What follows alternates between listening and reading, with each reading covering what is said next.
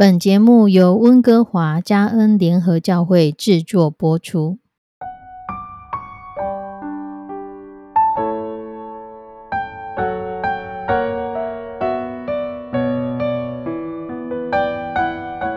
亲爱的弟兄姐妹，在日本有一个大学生，他对未来毫无计划。然而，在一次因缘际会下，他因着一个纪录片。他有了想要改变自己、改变人生的想法。虽然下定了决心，但他知道自己的能力渺小，所以他就决定先从打扫开始。他把目标放在日本最脏乱之处打扫干净这样的小事开始做。每天清晨六点，他就独自去新宿车站默默的打扫，背着一块牌子，上面写着。招募愿意一起清扫的人，而这样的举动只引来一个拾荒老人和他一起捡垃圾，但他并没有因因此而泄气，反而坚持不断的继续下去。渐渐的，因着他日复一日的打扫，大家发现那附近的环境看起来越来越整洁了，也开始有了愿意跟随他的人。三个月后。一起打扫的人超过五十人。半年后，清扫行动扩大到全日本。二零零九年发起一万人捡垃圾周的活动时，全世界多达二十六个国家，超过一万五千人响应。从一个人开始的清扫，发展成十万人的社会活动，这样的影响力风靡全球。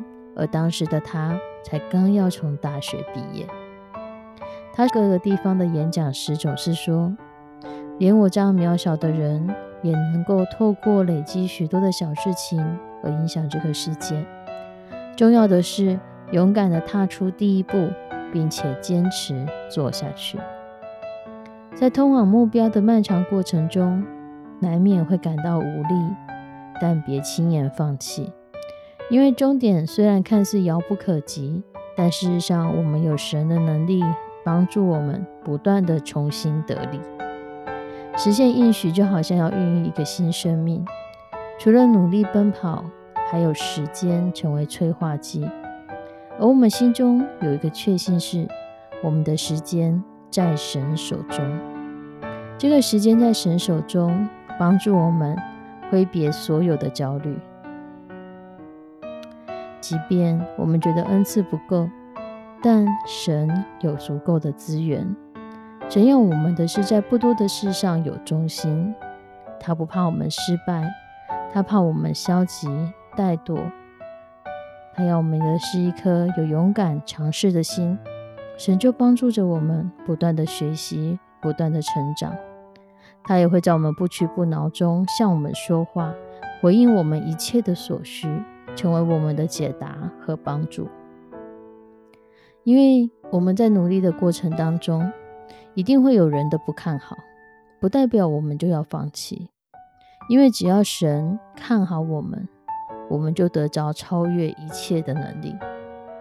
而当我们软弱灰心的时候，在我们里面的圣灵不断的在为我们祷告。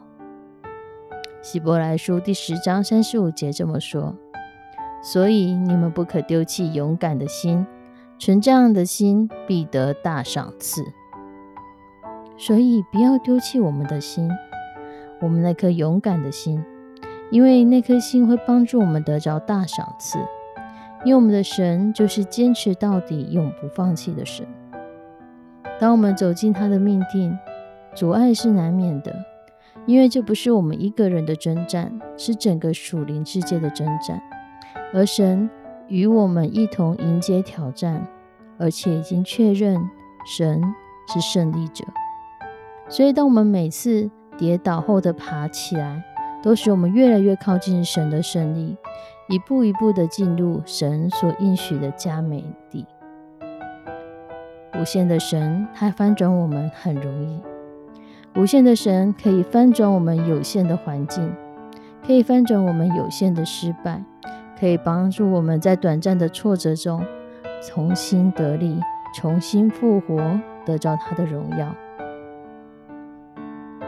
耶稣在十字架上，为了我们走上十字架，不是一个风风光光的过程，他也受尽了艰难，被鞭打，被遗弃，被背叛，而挫折和失败是人们最想逃避的事。然而，耶稣没有忘记神呼召他来到这世上的这一切。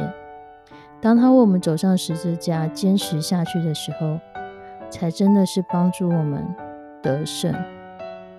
耶稣成了，他做成他要做的事，而我们在我们努力的过程当中，也难免会有这样的挫折，觉得被背叛，觉得失望，觉得难受。无论是身体或是心灵上的难受，我们都要知道。